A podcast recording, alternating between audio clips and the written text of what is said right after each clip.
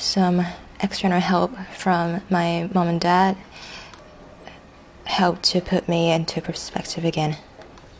I realized that the, previously the almost like hostility or non appreciation from people that I felt was all because that I cared too much.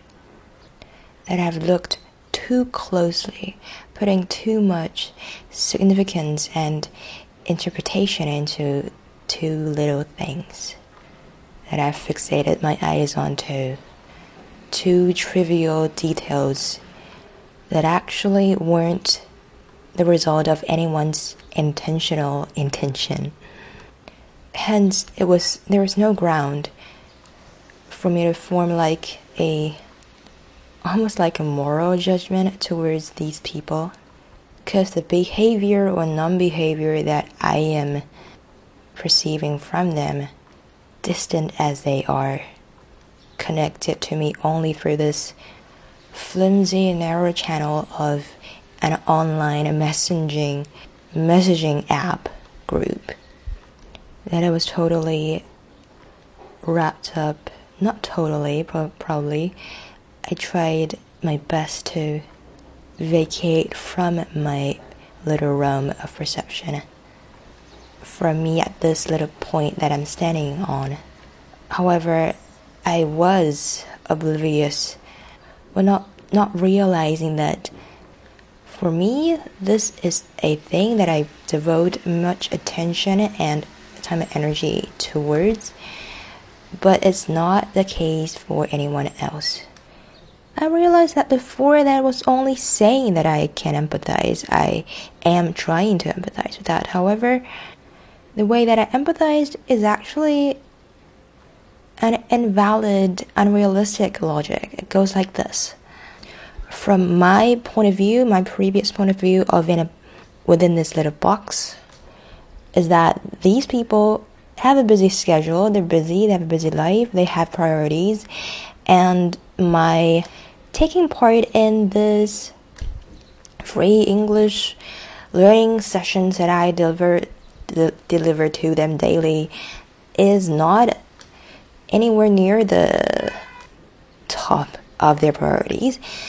Hence this thing my thing is intentionally being put somewhere at the back and then a person just make this intentional decision this intentional choice of ignoring this unimportant activity however in that version of my attempt to visualize what's going on in these people's mind is actually has a fundamental problem that none of these things, probably none of these things happen consciously and intentionally.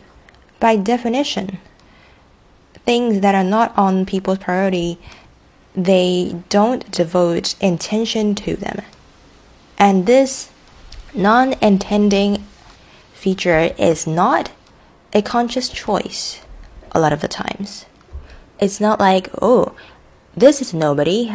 I'm tagging this person as a nobody, hence, I'm intentionally choosing to pay no attention to him or her. Just visualize, just think about it. If, of course, I'm talking to myself, just picture if a person is paying attention, like intentionally choosing, dishing out like various proportion of attention to things that have different levels of importance and priority, then there's no point of having a priority, right? Having a priority means that you can save your attention and intentional choice and reasoning for the things that are truly important to you. Not like you're still carrying out full logic before you reach like how should I treat this unimportant thing. I think I've talked too much and have barely made clear my point. Well, I'll try to sum it up. On the part of the person who is being ignored or not being paid sufficient attention or anything like that, it feels hard. It feels a little, bit, a bit hurt sometimes, but this unpleasant feeling is actually not a result of the intentional decision of the people who are giving you these unsatisfying feedback. And therefore, since this since this negative feeling that you experience, although on the outside, on the it appears to be coming out from this person who seems to be ignoring you. However, his behavior is not directly linked to his intentional decision or choice or morality, even. And the only problem here is, and since that logic doesn't work, the only problem here will have to be that you, I mean, me, of course, I have devoted too much time and attention to this thing, looking too closely into this thing, which actually no active intention of anybody has taken part in this. Why have I devoted five minutes trying to specify, trying to clarify that seemingly pointless point? It's because I think this will ring a bell to not only me in this trivial incident, but also to a lot of people when they're feeling they're being ignored. For for example, in a romantic relationship, or any such thing. The way I figured I can get out of this, and it's also thanks to my parents who have put me into perspective again, is that I should dive back into my study, make my mind occupied, to inject like a stream of mind activity that goes on on its own, that has a life of its own instead of like clinging clinging on it to some feedback or reaction of someone else. Make what I do the mainstream and while the other stuff can just retreat should be just standing on the side. That's the way one's life should work. What you yourself do should be the main stream of consciousness definitely do not put the interpretation of people's response or reaction to you or interpreting interpreting anything and everything, little or small, around you with an intention behind it. That's not how the wor- world works. A lot of the times there are no intention behind it.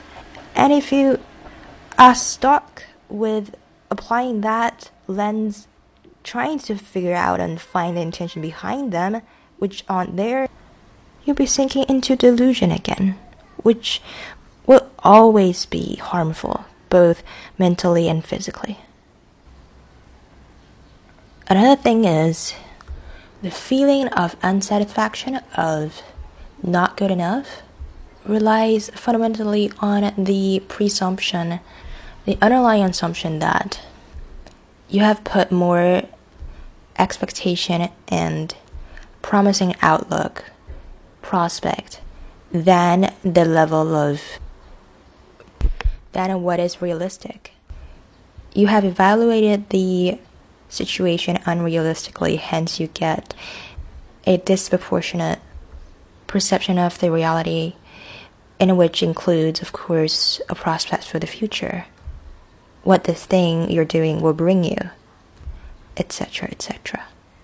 For me, it's almost hard for me to remember before I started to visualize myself having a nice, reliable income as an IELTS teacher.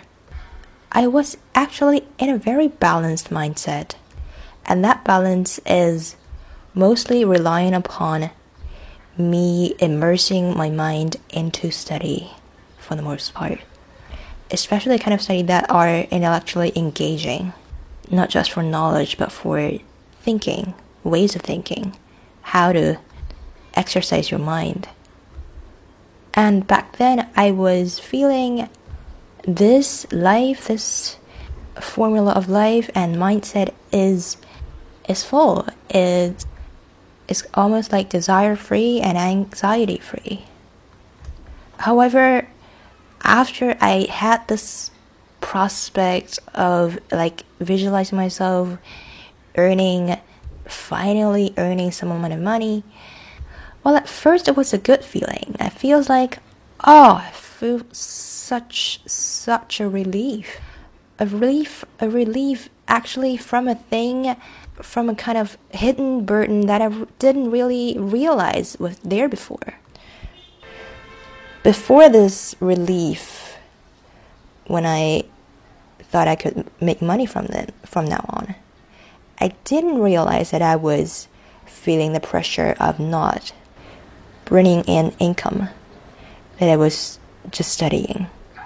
However, afterwards, after I felt that maybe I can bring in income and I have, I may contribute even just for a little bit towards this family, which I always feel very heavy hearted when I hear, for example, my mom saying how this month we have this and this amount of credit card payment due.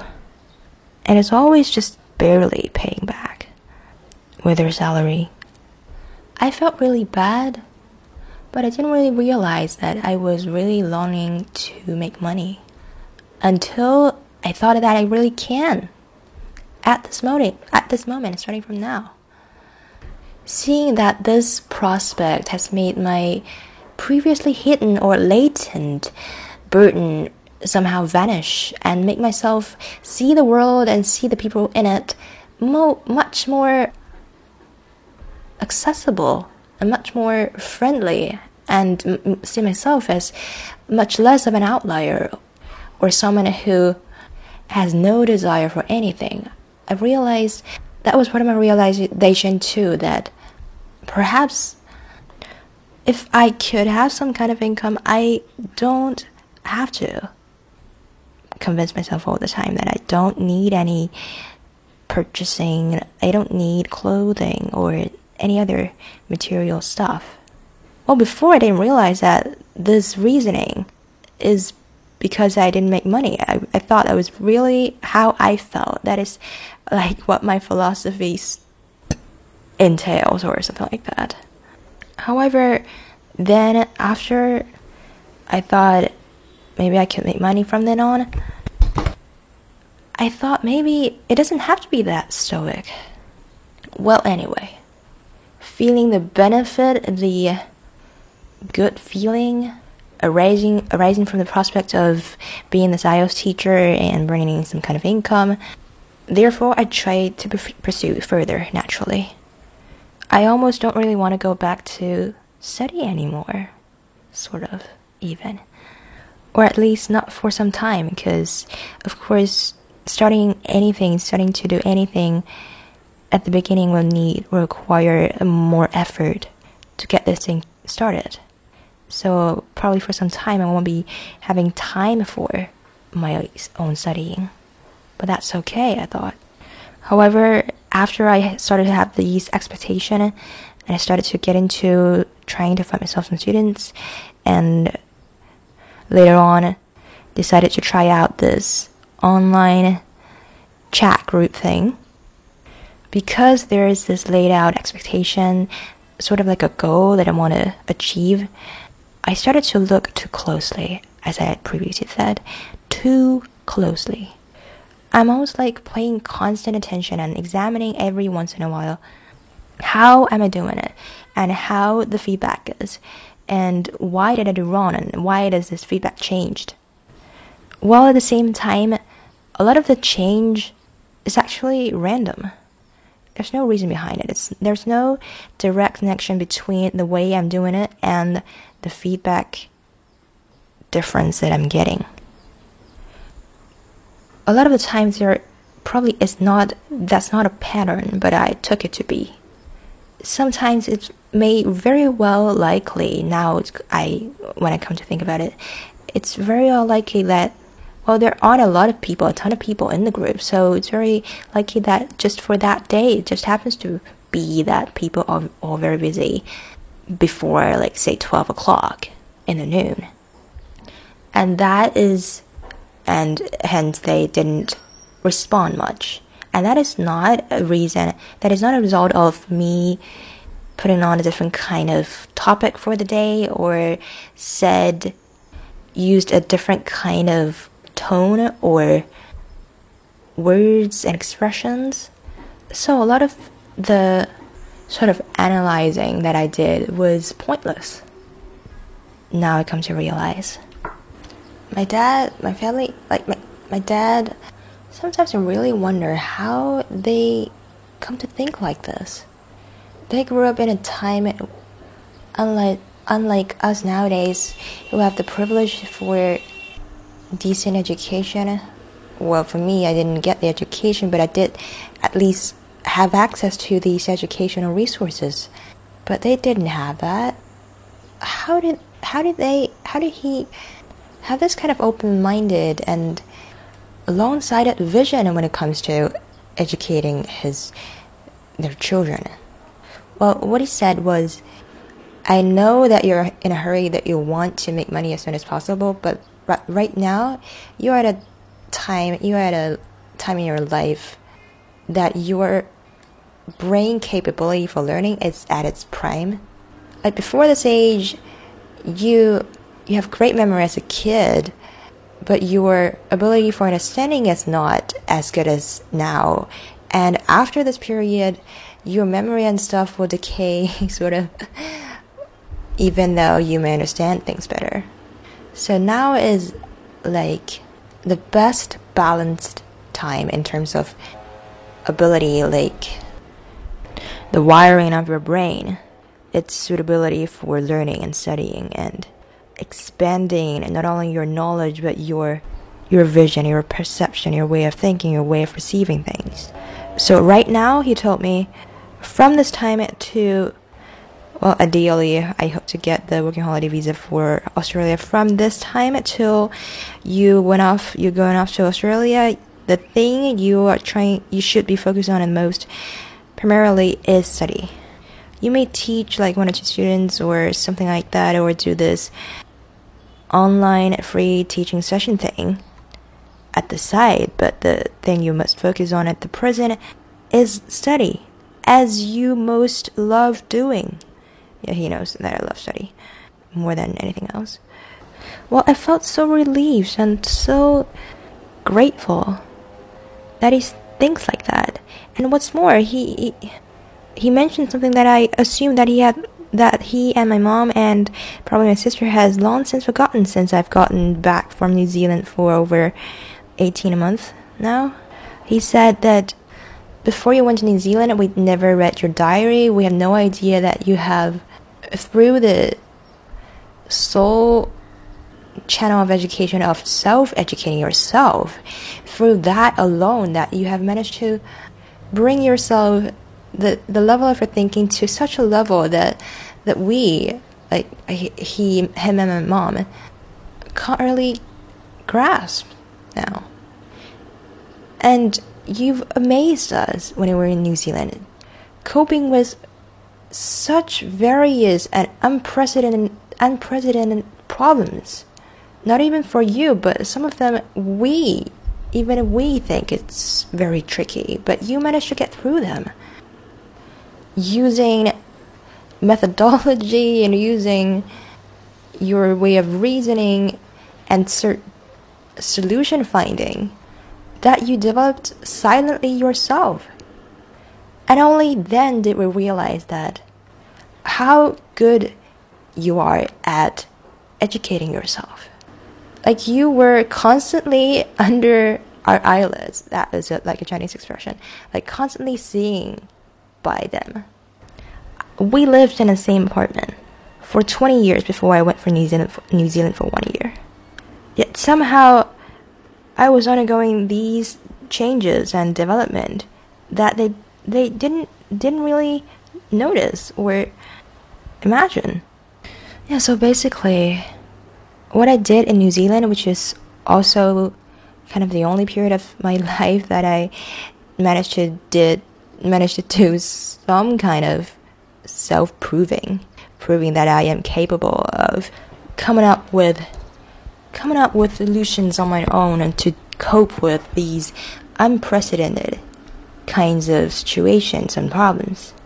However, I thought they have long since forgotten that brief proof of me, of my capabilities.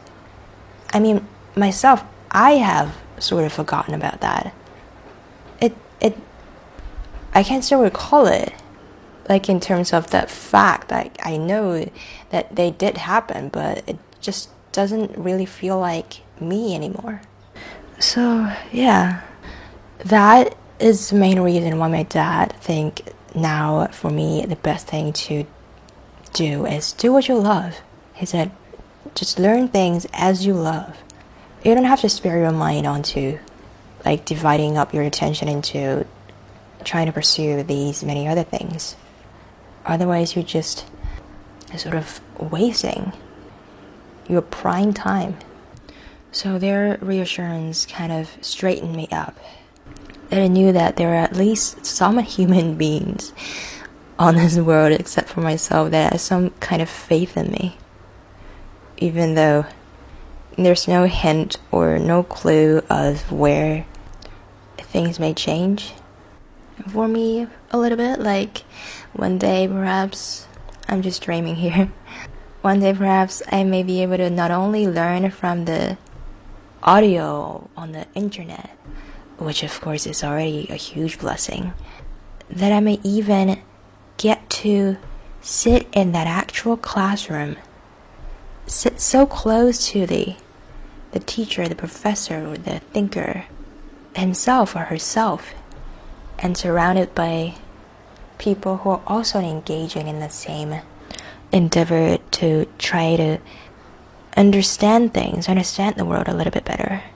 In another sense, that my mom and dad, through that talking we did, has put me into the right perspective, put me back in the same, in the, in the right mindset, is that they have broken, in a sense, my self indulgence, me dwelling on the unpleasant feeling and all the thoughts devoting to trying to verbalize that.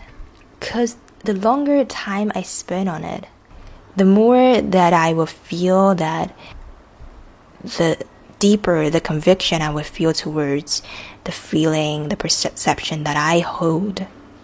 Because I am feeling all the detailed steps leading up to the point which I'm standing on right now, the perception and the feelings that I'm experiencing right now. Like by specifying each and every one of those prior steps, it almost makes like makes it makes it legitimate. It's the same when you with everything, right? If you want something to make something if you want to make something look sensible or legitimate, you dig into its past. You find out its reasons. You find out all the steps that lead up to it. By specifying the cause and effect link, I will. I have almost made my, in fact, illegitimate, invalid, non realistic, like detached from reality, that perspective of mine almost seems like legit that I sort of found shelter in self expression. That I would construct this world of expressing myself using like seemingly coherent language. That it's so easily that I will feel so assured, self assured, that I will not bother to vacate, like detach from this close inspection point of view anymore. And that is really dangerous. That you should you would feel so comfortable in your cognitive dissonance, in your lopsided perspective, by constructing a self contained world of self expression. It's dangerous because you may very well feel that the world you have constructed yourself is, is self sufficient that you can find assurance, you can agree with yourself so much to the point that you don't have to make the effort to see from others' point of view anymore. You can just stand riveted on your own standpoint and give a tag or a judgment or a description or critical critical judgment towards the people other than you to make your story work. You will make yourself into a desert island. Well, in a normal situation, when a person is on a constant daily interaction with other people, it's hard.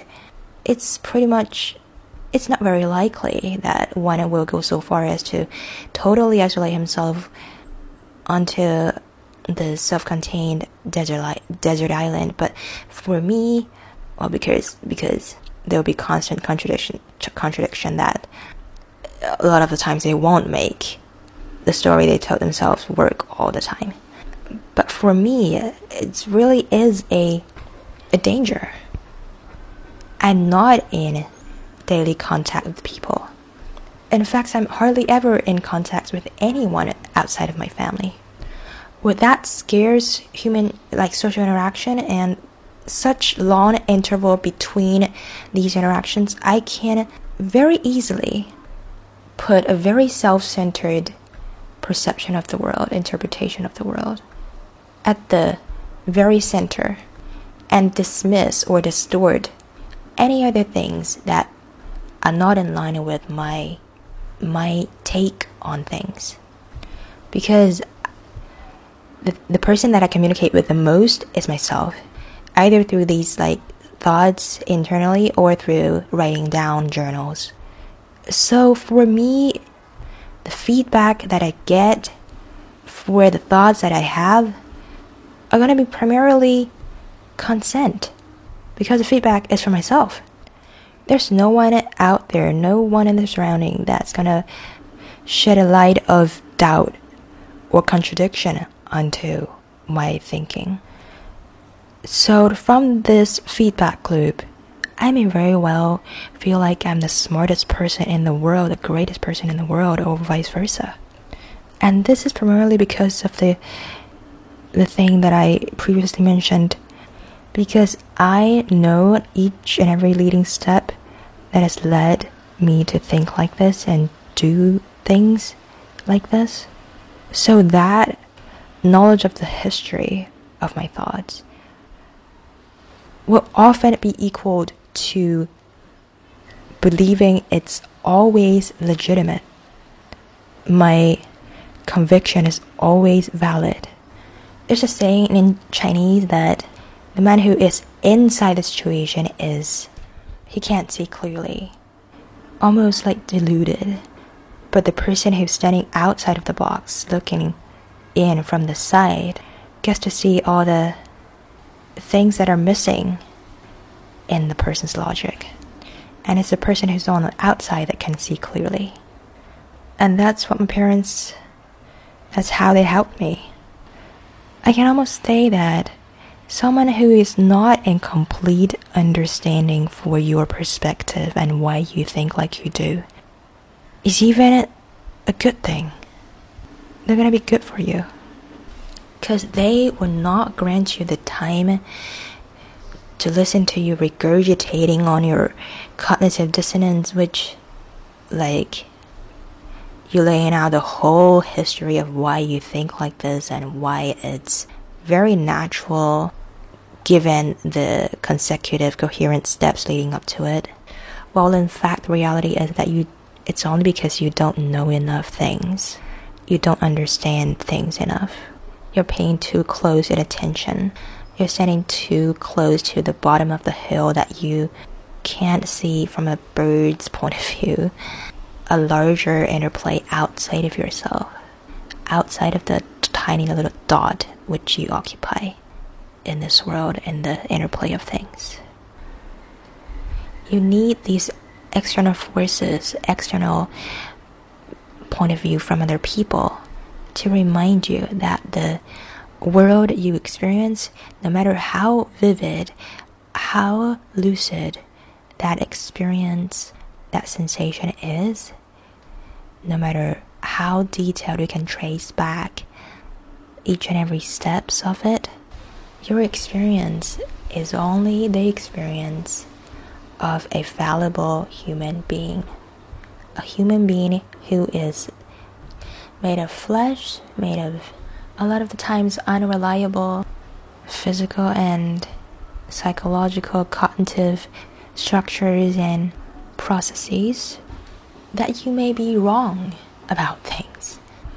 And I think, um, I think, at least for me, being constantly mindful of your own feeling, sensation, and thought sometimes has a weird drawback of leaving you with the impression that the feelings you are experiencing with its incredible amount of detail must be equal to realistic. However, it is not. Like being mindful should be for the purpose of the exact opposite. Well, of course, I am benefiting from the self correction mindfulness brings me. Like being aware of when I have been, when I'm being incoherent, when I'm being infatuated or deluded. But sometimes it has this strange, perverse, backward effect.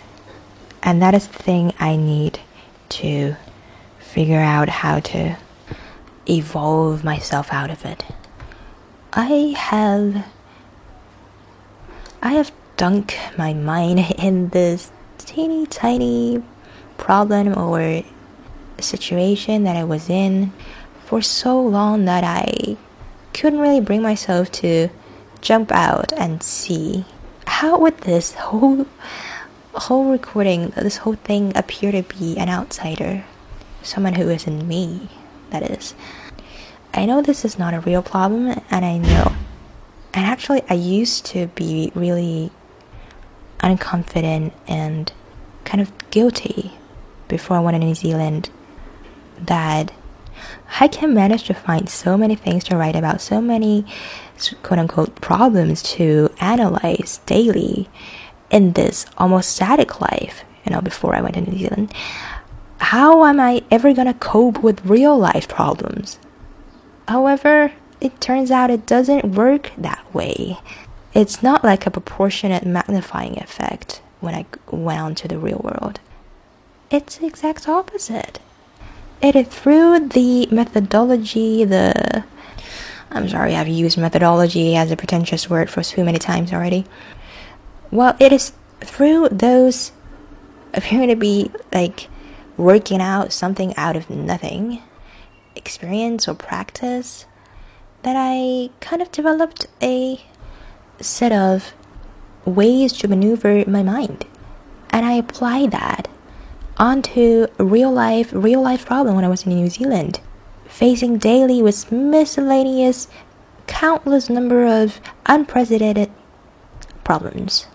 However, they don't even though the specific content is unprecedented, is brand new, but I can find that the same basic principles, the same technique of maneuver my mind around things to work out my cognitive dissonance, to figure out, trying to comprehend these new input and stimuli works just as well as when I was in a static life. However, that said, even though this inside a container life is kind of like a controlled experimental condition for a little scientist like me, a scientist devoting to figure out about herself, to figure out like principles and ways of understanding things on a very fundamental and primary level. Even though this situation is good for that, and the lessons and the principles, the conclusions that I get from this practice is very beneficial very, very beneficial. However, I still really want to go into the world and correct my real problems when I was in the field of the real interaction of the with the real person, real people, real events, and become a better person instead of um, still dwelling on these sometimes self-imposed problems. I'm 23 now. I do hope that day will come soon.